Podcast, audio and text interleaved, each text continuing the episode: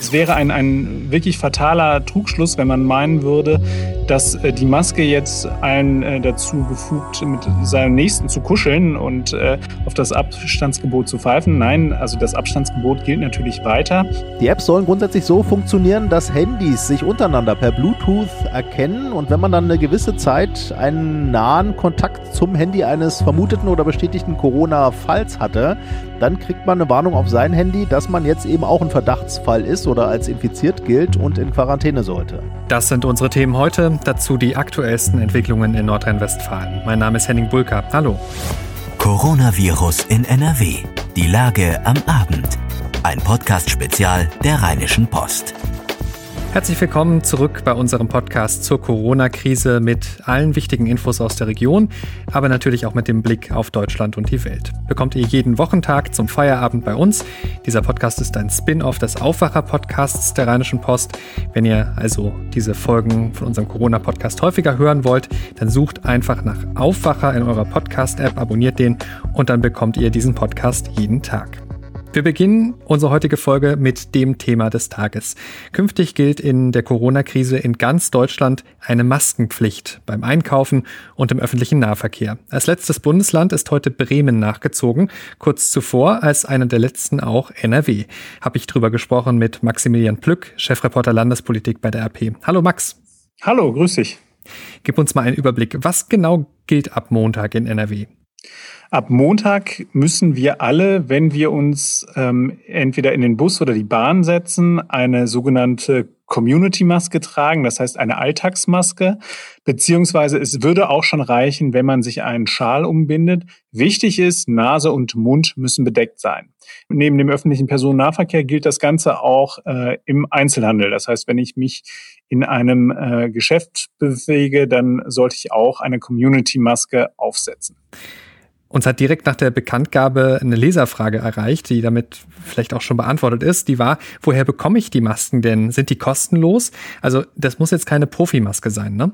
Nein, es müssen keine Profimasken sein. Äh, und gerade hat sich äh, die Ministerin Scharrenbach äh, auch vor die Kameras gestellt und hat auch nochmal gesagt, ähm, dass der Schal durchaus auch reicht. Und sie hat äh, andersherum aber auch gesagt, dass nicht die Landesregierung jetzt hier großflächig äh, Masken zur Verfügung stellen wird. Die sind im Handel erhältlich. Da ist der Bürger jetzt einfach mal selbst am Zuge, muss die sich zulegen. Was man immer beachten sollte und davor warnen die Experten, dass man jetzt äh, sich eine Maske zulegt und die trägt man permanent dann hat das nämlich mit äh, dem gewünschten Effekt, nämlich dass man seinen Nächsten nicht ansteckt, wenn man denn ähm, unerkannterweise Covid-19 hat, ähm, äh, das funktioniert dann nicht mehr. Das heißt also, wenn ich eine Maske habe, dann muss ich sie auch regelmäßig abnehmen, dann muss ich sie regelmäßig waschen und durch neue ersetzen. Das heißt also, jeder Bürger ist jetzt dazu aufgerufen, sich eine solche Community-Maske zu besorgen, weil ansonsten ähm, könnte das auch unangenehm werden.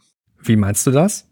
Das heißt, äh, die, äh, wenn es eine Pflicht gibt, dann wird diese Pflicht auch durchgesetzt werden äh, müssen. Das heißt, dann müsste auch ähm, die Ordnungsbehörden dann ähm, möglicherweise Bußgelder verhängen, wenn jemand nicht gewillt ist, sich dem zu beugen. Es gibt auch einen Abstimmungsbedarf. Ähm, die Verordnung als solche liegt noch nicht vor. Die wird wahrscheinlich heute oder äh, morgen oder bis spätestens zum Freitag kommen. Ähm, das, das wird jetzt alles rechtlich ausgearbeitet und dann werden wir sehr viel schlauer sein, dann werden wir wissen, wie hoch möglicherweise Bußgelder sind, die dann verhängt werden. Das sind alles Dinge, die befinden sich derzeit in den Ministerien noch in Abstimmung.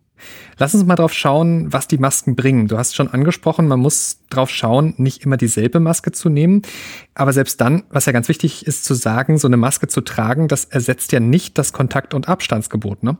Genau, das ist, es wäre ein, ein wirklich fataler Trugschluss, wenn man meinen würde, dass äh, die Maske jetzt einen äh, dazu befugt, äh, mit, mit seinem Nächsten zu kuscheln und auf das Abstandsgebot zu pfeifen. Nein, also das Abstandsgebot gilt natürlich weiter. Diese Masken sind dafür da, dass wir nicht andere anstecken. Also sie sind auch kein adäquater Schutz davor, dass man sich selbst ansteckt. Das ist auch die große Abgrenzung zu den medizinischen Masken. Bei diesem Maskengebot besteht eine große Gefahr, dass jetzt alle Bürger losrennen und sich diese medizinischen Schutzmasken versuchen zu besorgen und damit äh, sie denjenigen wegnehmen, die sie dringend brauchen, nämlich das medizinische Personal, das pflegerische Personal in den Altenheimen etc. Das darf auch nicht passieren. Deswegen legen alle sehr großen Wert darauf zu sagen, kauft diese Community-Masken und die schützen davor, dass ihr nicht die anderen ansteckt. Was ich mich vorhin gefragt habe, als ich die Nachricht das erste Mal gelesen habe, das gilt jetzt fürs Einkaufen, auch für den öffentlichen Personennahverkehr. Das Thema, von dem alle reden, die Schulen, davon ist jetzt aber keine Rede. Also es gibt jetzt keine Maskenpflicht an Schulen. Also das, die Frau Scharrenbach hat sich da ähm, hat sich da so geäußert, dass sie gesagt hat, diese Pflicht zum Tragen der Maske gilt überall dort, wo man das äh, dieses Abstandsgebot nicht einhalten kann. So, dann die Frage, wenn ich beispielsweise in der Schule nicht die Voraussetzung schaffen kann, dass die Leute 1,5 Meter Abstand halten können, dann ähm, muss ich ähm, dann auch dafür sorgen, dass die dann ähm, Schutzmasken haben. Es ist, es ist jetzt teilweise so, dass die Schulen auch schon von sich aus tätig geworden sind und im großen Stil äh, für die Schüler diese Masken besorgt haben, weil, äh, wenn wir mal ehrlich sind, haben wir alle damit gerechnet, dass das kommt. Ähm, die Bayern sind vorgeprescht. Es gab mehrere Länder in Ostdeutschland, die das schon eingeführt hatten. Und ähm, der Druck wurde ja in den vergangenen Tagen auch durch die Kommunen deutlich größer, die alle sich einhellig dafür ausgesprochen haben, dass man eine solche Maskenpflicht einführt. Und da sind schon viele tätig geworden und haben einfache Schutzmasken gekauft. Die Kommunen sind da übrigens zuständig für die Schüler und das Land ist zuständig dafür, die Lehrer auszurüsten. NRW ist ja so ziemlich das letzte Bundesland gewesen, das eine Maskenpflicht einführt.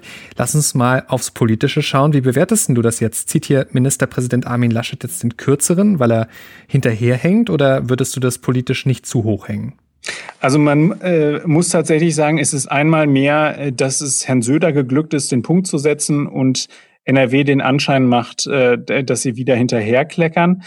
Das liegt aber auch einmal mehr wiederum daran, dass NRW versucht hat, eine zwischen allen Bundesländern einheitliche Initiative hinzubekommen. Wir müssen uns das heute auch vor Augen führen, dass es nicht nur NRW, die das machen. Äh, diese Initiative von heute, die wird getragen auch von Niedersachsen, von Rheinland-Pfalz und vom Saarland.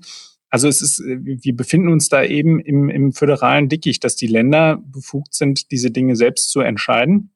Und Bayern ist dort äh, einmal mehr vorgeprescht und das wirft natürlich jetzt wieder ein unschönes Licht auf Herrn Laschet. Herr Laschet hätte möglicherweise schon äh, etwas früher äh, die Zeichen der Zeit erkennen können. Es gibt eine äh, Umfrage vom Wochenende, äh, wie die Bürger in NRW äh, dazu stehen, dass, äh, dass es eine Maskenpflicht gibt. Und da ist ist großflächig, ähm, sind die Bürger in NRW der Überzeugung, dass, dass sie, äh, dass eine solche äh, Pflicht durchaus angezeigt ist und äh, insofern hätte er da schneller und äh, souveräner reagieren können.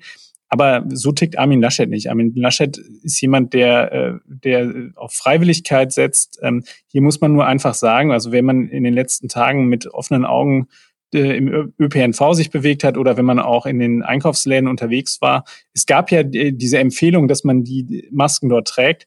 Und es haben zwar sicherlich vereinzelt Menschen getan, aber es hat ein Großteil das eben nicht gemacht. Und dann kommen die äh, nicht mehr darum herum, ähm, auf, auf eine Verpflichtung zu setzen. Dann äh, ist die Freiwilligkeit am Ende. Aber tatsächlich, also du hast recht, es entsteht, äh, entsteht einmal mehr der Eindruck, dass Laschet ein Getriebener ist. Danke für diese Einschätzung, Maximilian Plück. Gerne. Und alles, was ihr zur Maskenpflicht wissen müsst, ab Montag in NRW, könnt ihr auch nochmal nachlesen auf RP Online. Dort findet ihr auch eine Anleitung, wie ihr selber eine Maske bastelt, auch ganz ohne Nähen. Nach unserem Gespräch hat uns dann noch diese Meldung erreicht. Die Schulleiter in Nordrhein-Westfalen haben sich für eine Maskenpflicht auch in den Schulen ausgesprochen. Wir müssen ernsthaft erwägen, eine Maskenpflicht einzuführen, sagte Harald Willert, Vorsitzender der Schulleitervereinigung NRW unserer Redaktion. Es gebe nichts, was dagegen spreche. Der vorgeschriebene Abstand von 1,5 Metern könne in den Pausen oder beim Wechsel der Klassenräume kaum eingehalten werden und auch nicht immer im Unterricht. Das ist kein Traumzustand für die Unterrichtssituation, aber einen Traumzustand haben wir zurzeit auch nicht, sagte Willert weiter. Gleich sprechen wir hier noch über ein Thema, bei dem viele vermutlich so langsam den Überblick verlieren. Die Rede ist von der Corona-Tracking-App. Da gibt's ja nicht nur eine, sondern gleich eine ganze Reihe verschiedener Konzepte. Wir klären, was da jeweils geplant ist und warum die Apps aber Stand jetzt auch kritisch gesehen werden. Vorher der Blick auf die Nachrichten. Das ist die Lage am Mittwoch, den 22. April 2020 um 16 Uhr. In NRW gibt es mit Stand Mitternacht 30.815 bestätigte Fälle. 22.504 sind wieder genesen. Damit sind gut 74 Prozent aller bislang erfassten Infizierten in NRW wieder gesund. Die Zahl der bestätigten Infektionen hat sich in den vergangenen 22 Tagen verdoppelt. 962 Menschen sind hier in NRW an den Folgen einer Covid-19-Erkrankung gestorben. Die meisten Infizierten, gerechnet auf die Bevölkerungszahl, gibt es im Kreis Heinsberg. Die meisten Todesfälle wurden in Köln registriert.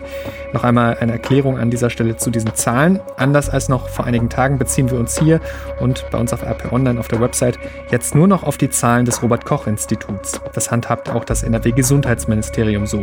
Um keine Verwirrung zu verursachen, handhaben wir das jetzt auch so. Einheitlich, das ist natürlich gut. Allerdings ist auch der Nachteil, dass die Zahlen vom Robert Koch Institut eine etwas größere Verzögerung haben und sie werden nur einmal am Tag aktualisiert. Trotzdem, wir bei RP Online halten das so für den seriösesten Umgang mit den Zahlen.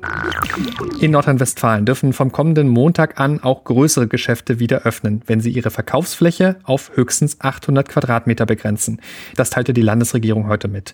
NRW passt damit seine Corona-Schutzregelungen an diesem Punkt an andere Bundesländer an. Dort dürfen Geschäfte schon jetzt öffnen, wenn die Verkaufsfläche auf 800 Quadratmeter eingeschränkt ist. Keine Quadratmeterbegrenzung gibt es in NRW für Möbelhäuser, die seit Montag wieder geöffnet sein dürfen.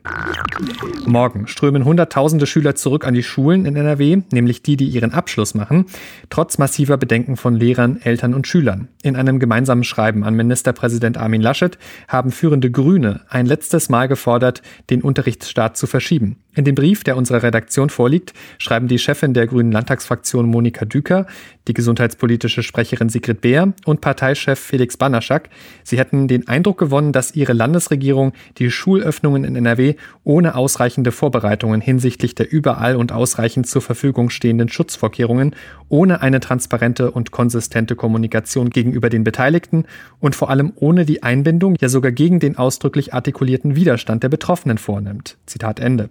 Die Grünen-Politiker werfen der Landesregierung vor, Äußerungen etwa der Bildungsverbände und Gewerkschaften, der Eltern- und Schülervertretungen sowie der Kommunen ignoriert zu haben. Schüler berichteten, dass sie Angst hätten, sich selbst oder Angehörige zu infizieren, insbesondere wenn diese Vorerkrankungen haben, hieß es. Bundesbildungsministerin Anja Karliczek erwartet derweil längerfristig keinen normalen Unterricht an den Schulen in Deutschland. Es gehe jetzt zunächst darum, das zu tun, was möglich sei, sagte Karliczek heute Morgen im Deutschlandfunk. Dies bedeute etwa, Präsenzunterricht und digitale Lernmethoden zu kombinieren. Wenn Anfang Mai die meisten Schulen wieder öffneten, sei es vor allem wichtig, Abschlussklassen die Möglichkeit zu geben, Stoff nachzuholen, so Karliczek. Sie forderte darüber hinaus dafür zu sorgen, dass diejenigen Schüler vor Ort lernen können, für die es schwierig sei, mit digitalen Medien umzugehen, etwa Kinder aus bildungsfernen Familien. Es gibt gute Nachrichten in Sachen Impfstoff. Das Paul-Ehrlich-Institut hat erstmals in Deutschland eine Zulassung für die klinische Prüfung eines Impfstoffkandidaten gegen gegen Corona erteilt. Wie das Bundesinstitut für Impfstoffe und biomedizinische Arzneimittel heute mitteilte, erhält das Mainzer Unternehmen BioNTech die Genehmigung, seinen Wirkstoff an 200 gesunden Freiwilligen zu testen. Dazu sagte Bundesgesundheitsminister Jens Spahn heute. Es ist erstmal ein gutes Signal, dass die Impfstoffentwicklung auch in Deutschland schon so ist, dass wir jetzt mit ersten Studien beginnen können. Gleichzeitig bleibt der Hinweis aber wichtig, äh, dass es eben noch Monate dauern wird, auch wenn jetzt äh, begonnen werden kann mit ersten klinischen Studien, bis tatsächlich ein Impfstoff dann völlig auserprobt und auserforscht tatsächlich zur Verfügung stehen kann. Wichtig sei es, jetzt erstmal die Ergebnisse der klinischen Prüfung abzuwarten, auch besonders im Hinblick auf mögliche Nebenwirkungen. In Deutschland werden nach Angaben des Paul-Ehrlich-Instituts in diesem Jahr voraussichtlich insgesamt vier klinische Studien mit einem Impfstoffkandidaten starten. Die Polizei in NRW trägt ab heute auch Mundschutz. Dadurch werden die Infektionsgefahren für die Beamten und die Bürger minimiert, schreibt die Polizei. Das soll vor allem in Situationen der Fall sein, in denen der Mindestabstand nicht gewährleistet werden kann. Dafür seien Masken im Standard FFP1 oder ein Mund-Nasenschutz im Einsatz. Soweit für das Betreten bestimmter Örtlichkeiten, zum Beispiel Krankenhäuser, Pflegeheime, das Tragen von Atemschutz vorgeschrieben ist, ist aufgrund des grundsätzlich anzunehmenden erhöhten Infektionsrisikos durch die Einsatzkräfte eine Atemschutzmaske mindestens im Standard FFP2 zu tragen, heißt es von der Polizei weiter. Wegen der Krise hatte Düsseldorf die Umweltspuren für den normalen Autoverkehr freigegeben. Es sei gerade nicht die Zeit, Menschen zur Nutzung des öffentlichen Nahverkehrs zu animieren, hieß es damals, zu groß das Infektionsrisiko. Jetzt ist diese Zeit aber vorbei. Für Düsseldorfs Oberbürgermeister Thomas Geisel ist genug Normalität eingekehrt, um die Umweltspur wieder scharf zu stellen. Am 4. Mai soll das passieren. Auch das Gratisparken in Düsseldorf auf eigentlich gebührenpflichtigen Parkplätzen wird dann wieder abgeschafft, hat die Stadt angekündigt. Am Düsseldorfer Flughafen hat es heute lange Warteschlangen an den Schaltern der Fluggesellschaft Turkish Airlines gegeben. Videoaufnahmen von Augenzeugen zeigen, wie Reisende dicht gedrängt neben und hintereinander stehen, ohne dabei den nötigen Sicherheitsabstand einzuhalten. Auf den Bildern ist auch zu sehen, dass nur ein Teil von ihnen Schutzmasken trägt. Bei den Reisenden soll es sich vor allem um türkische Staatsbürger handeln, die wegen des Fastenmonats Ramadan in ihre Heimat fliegen. Wegen der Epidemie ist es ihnen in Deutschland untersagt, die religiösen Feiertage in einer großen Gemeinschaft zu verbringen. Die Gewerkschaft Verdi kritisiert, dass zu wenig Sicherheitspersonal im Einsatz war. Ein Flughafensprecher sagte dagegen, Zitat, wir hatten die Situation im Terminal fortwährend im Blick und haben im Sinne des Infektionsschutzes der Reisenden umgehende Maßnahmen eingeleitet. Bundespräsident Frank-Walter Steinmeier hat sich heute in einem Facebook-Video an die Bevölkerung gewandt. Darin geht er vor allem auf die wirtschaftlichen Folgen der Krise ein. Viele Menschen in unserem Land sind in diesen Tagen beunruhigt und machen sich große Sorgen um ihre wirtschaftliche Zukunft. Sie fragen sich, wie geht es weiter mit meinem Job, der Firma, meinen Lebensplänen? Die Krise trifft uns alle, aber sie trifft nicht alle Menschen gleich. Homeoffice ist vielleicht nicht das, was sich die meisten wünschen, aber es ist ganz gewiss etwas anderes, als mit 60 Prozent seines Gehalts in Kurzarbeit zu gehen oder gar ohne Arbeit dazustehen. Steinmeier geht davon aus, dass die wirtschaftlichen Schäden die Deutschen noch lange beschäftigen werden, rät aber zur Zuversicht und er lobte die große Solidarität von Unternehmen und Bevölkerung. Wahr ist, die Zeit wird nicht spurlos an uns vorbeigehen. Wir werden einiges von dem gemeinsam erarbeiteten Wohlstand preisgeben, aber wir sind und wir bleiben eine starke Volkswirtschaft mit Millionen Menschen, die weiter anpacken oder wieder loslegen wollen. Das Video der ganzen Rede findet ihr auf RP Online. In Leverkusen findet am Freitag die leere Stühle Aktion statt, eine Initiative von Gastronomen. Leverkusener Veranstalter, Hoteliers und auch Restaurantbetreiber sind aufgefordert, am Freitag jeweils einen Stuhl auf den Vorplatz der Rathausgalerie zu stellen und so ihrem Protest gegen die aktuellen Bestimmungen Ausdruck zu verleihen. Die Initiative fordert unter anderem einen klaren Fahrplan für die Wiedereröffnung von geschlossenen Betrieben, die Einführung von 7% Mehrwertsteuer für das Gastgewerbe und eine Aufstockung von Zuschüssen für alle Unternehmensgrößen. Grüne und Linkspartei fordern ein Corona-Elterngeld für Väter und Mütter, die von Kita- oder Schulschließungen betroffen sind. Die Lohnersatzleistung solle während der gesamten Zeit des Betreuungsnotstands gezahlt werden, heißt es in getrennten Anträgen beider Parteien, über die am Nachmittag im Bundestag beraten werden sollte. Derzeit können Eltern maximal sechs Wochen lang in Höhe von maximal 67 Prozent ihres Einkommens entschädigt werden, wenn sie die Betreuung nicht anderweitig organisieren können. Die Regelung gilt für Eltern von Kindern im Alter von bis zu zwölf Jahren.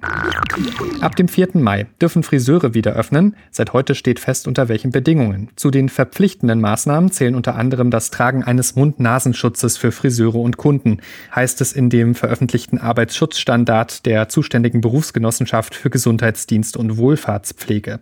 Demnach sind Dienstleistungen wie Wimpernfärben, Rasieren oder Bartpflege vorerst nicht erlaubt. Weiterhin soll in den Betrieben ein ausreichender Abstand zwischen den Menschen sichergestellt werden, etwa indem man die Anzahl der Arbeitsplätze begrenzt. Asylbewerber und Drittstaatsangehörige, für die bislang ein Arbeitsverbot in Deutschland galt, dürfen nun wegen der Personalengpässe als Erntehelfer in der Landwirtschaft arbeiten. Die Bundesagentur für Arbeit habe eine sogenannte Globalzustimmung erteilt. Die Regelung gelte rückwirkend vom 1. April bis Ende Oktober, erklärte das Bundeslandwirtschaftsministerium. Damit könnten unbürokratisch weitere Arbeitskräfte für die Saisontätigkeit in der Landwirtschaft gewonnen werden. Seit heute hat IKEA wieder offen in NRW. Die Warteschlange am Möbelhaus in Karst um kurz vor 10 Uhr war lang, die Kunden hielten sich aber an die Vorgaben, unter anderem Abstand halten und Schutzmasken tragen. Auch nur maximal 650 Kunden dürfen gleichzeitig rein. Das Restaurant und das Smallland sind geschlossen. Abstand halten, Kontakte meiden und auf einen Impfstoff warten. Das ist weiter die Strategie aktuell. Große Hoffnungen setzen viele Mediziner aber auch in Smartphone-Apps. Sie sammeln Fitnessdaten oder helfen bei der Kontaktverfolgung von Corona-Infizierten und sollen so dabei unterstützen, die Infektionen zu begrenzen. Damit könnte, hoffen auch Virusexperten, sogar ein weiter gelockertes öffentliches Leben möglich sein. Doch obwohl die digitalen Helfer größtenteils noch in der Entwicklung sind, stehen sie jetzt schon heftig in der Kritik. Wie hilfreich oder bedenklich sind diese Apps also? Antworten darauf hat Ronny Thorau von der Deutschen Presseagentur. Ronny, inzwischen ist es ja etwas schwierig, die ganzen Corona-Daten-Apps im Überblick zu behalten. Magst du es mal versuchen, uns einen zu geben?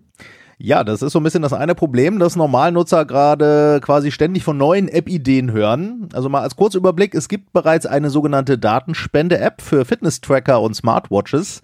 Die läuft schon, wird aber jetzt von Datenschutz- und IT-Experten ziemlich zerrissen. Dann wird gearbeitet an der ja eigentlich größten Hoffnung, nämlich Corona-Apps zur Kontaktverfolgung. Die verzögern sich aber wahrscheinlich bis deutlich in den Mai rein. Und Gesundheitsminister Spahn hat jetzt auch noch eine Quarantäne-App ins Spiel gebracht, mit der Menschen in Quarantäne quasi ihren Gesundheitszustand durchgeben können. Da gibt es jetzt aber noch keinen genauen Zeitplan. Aber insgesamt ist das schon ein ziemlicher App-Salat. Okay, dann mal zu der schon verfügbaren Datenspende-App, veröffentlicht vom Robert-Koch-Institut.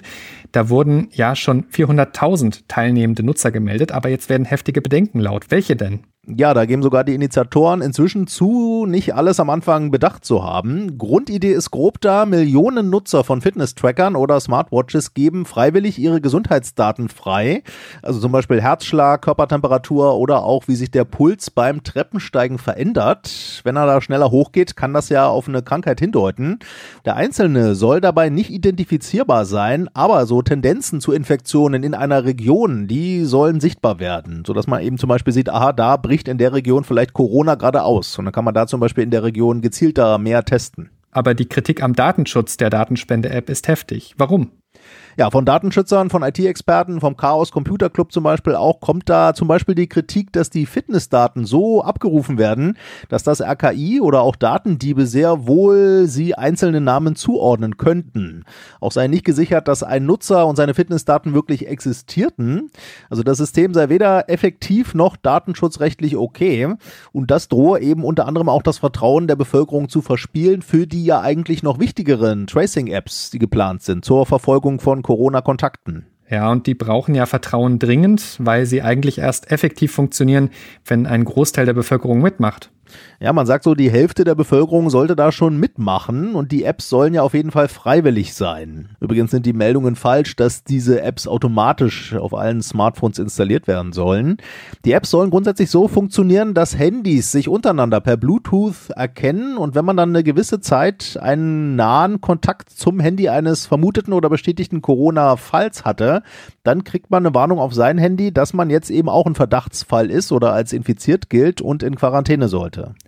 Da tobt aber nun auch gerade ein heftiger Streit um die Privatsphäre bei dieser geplanten Tracing-App. Warum? Ja, die Bundesregierung prüft da gerade angeblich noch drei verschiedene Modelle und ein Streitpunkt da, auch unter den Machern der Apps, ist die Frage, wo die Daten abgelegt werden, ob zentral oder jeweils auf den Handys. Zentral heißt, fürchten manche, dass viele Daten auf einmal missbraucht oder geklaut werden könnten. Dezentral wiederum, also auf den Handys, kann aber auch heißen, dass die Handys ständig sensible Daten untereinander austauschen müssen. Und dazu kommen auch noch technische Probleme. Welche sind das? Ja, diese Bluetooth-Erfassung der Handys untereinander zum Beispiel, die kann ja auch Fehler produzieren. Zum Beispiel, wenn da Infektionen angenommen werden, obwohl zwei Menschen eigentlich durch eine Scheibe getrennt voneinander Kontakt hatten. Und dann werden die vielleicht fälschlich zu Quarantäne verdonnert. Oder nicht alle Handys sind ja gleich ausgerüstet für die nötige Technik. Also Besitzer älterer Handys könnten eventuell gar nicht mitmachen, selbst wenn sie es wollten. Also da sind auch noch technisch viele Fragen offen. Befürworter der App verweisen aber darauf, dass ja auch Fehler und Risiken entstehen, wenn Menschen diese Kontaktverfolgung Werbung machen. Und nur diese Tracing-Apps seien schnell genug für das Coronavirus, das ja oft erst Symptome produziert, wenn Menschen schon längst andere wieder angesteckt haben und die vielleicht auch schon wieder jemanden. Also da kommen Menschen bei der Kontaktverfolgung kaum schnell genug hinterher. Danke für diese umfangreichen Infos, Ronny Thorer von der DPA. Eine Leserin hat uns gefragt, ob gleichzeitig mit den Friseuren auch Kosmetikstudios wieder öffnen dürfen. Die Antwort, Friseure dürfen ab dem 4. Mai Kunden empfangen. Geschlossen bleiben aber weiterhin Kultureinrichtungen, Schwimmbäder, Spielplätze, Fitnesscenter, Kosmetikstudios, Massagepraxen, Tattoo-Studios und ähnliche Betriebe. Wann diese wieder geöffnet werden können, ist eine politische Entscheidung und derzeit nicht abzusehen. Habt ihr auch eine Frage rund um die Corona-Krise?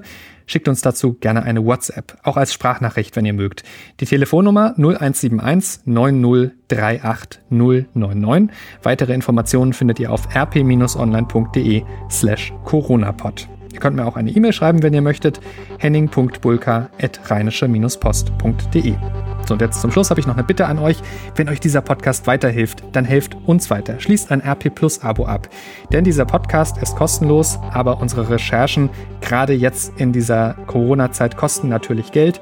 Unterstützt uns mit einem Abo für jeweils 99 Cent in den ersten drei Monaten, danach 4,99 Euro im Monat. Das ist monatlich kündbar und das ganze Angebot gibt es auf rp-online.de slash Aufwacher-Angebot. Das war Coronavirus in NRW, die Lage am Abend. Wenn euch das Format gefällt, empfehlt es gerne weiter.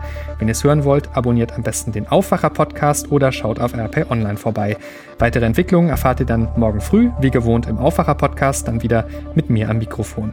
Ich bin Henning Bulka, habt jetzt einen schönen Abend noch und bis morgen. Bleibt gesund. Mehr bei uns im Netz www.rp-online.de